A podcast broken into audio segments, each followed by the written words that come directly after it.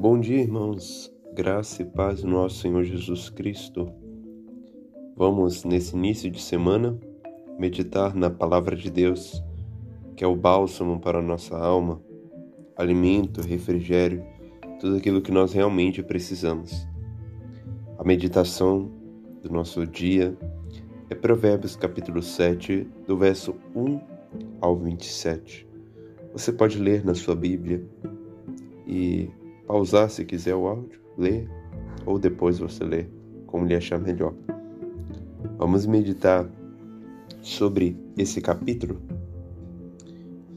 Antes de advertir contra o pecado do adultério mais uma vez, Salomão lembra o leitor de guardar as suas palavras e ser íntimo da sabedoria, pois é a sabedoria, fruto do temor a Deus, que nos livra das seduções pecaminosas.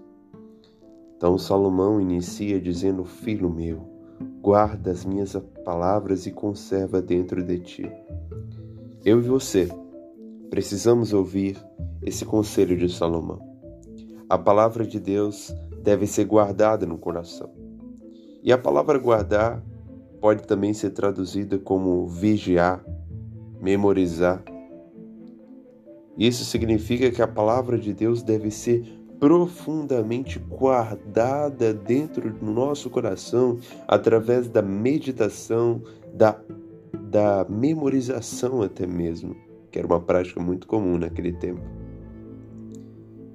Deve estar escondida Paulo vai dizer no Novo Testamento: habite ricamente a palavra de Deus em vós.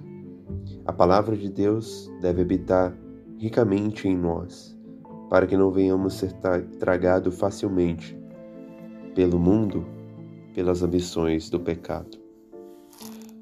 Logo depois, a partir do versículo 6, Salomão, como um observador, ele vai descrever um exemplo de ingenuidade.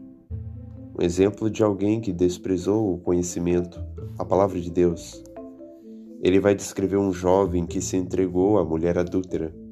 Tal jovem passou pelos caminhos da adúltera e foi facilmente tragado pelas suas lisonjas. A sedução da adúltera foi uma armadilha que tragou aquele jovem, e ainda é uma armadilha que traga os homens sem sabedoria. Tal armadilha alimenta a paixão do coração e leva a outros pecados como a glutonaria e a embriaguez.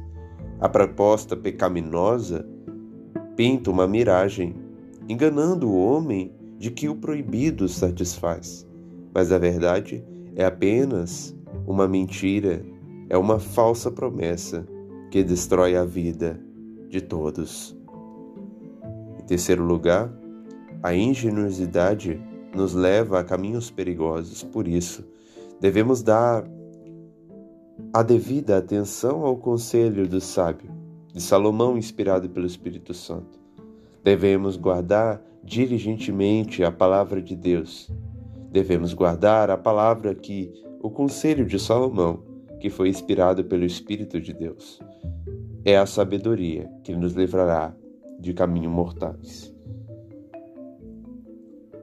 Então, estejamos atentos, meus irmãos, a ouvir a palavra de Deus, para que não venhamos ter esses, esses resultados na nossa vida, como descritos aqui, essas consequências de escolhas tomadas pelo fogo da paixão.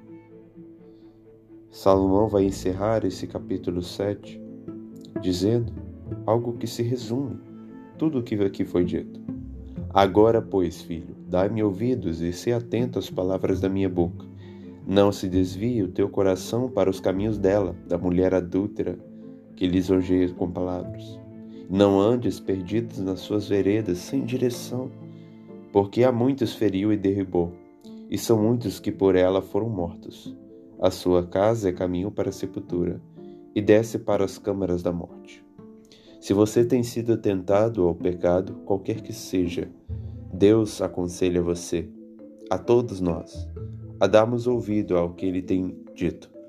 aos seus conselhos, às suas direções, para que possamos aspirar por santidade e renunciar toda essa ambição pelo pecado, porque entregar-se às ambições do pecado é o caminho para a morte, mas renunciar a si mesmo, se entregar completamente a Deus, é o caminho para a vida. E o caminho para a vida é ornamentado do temor a Deus.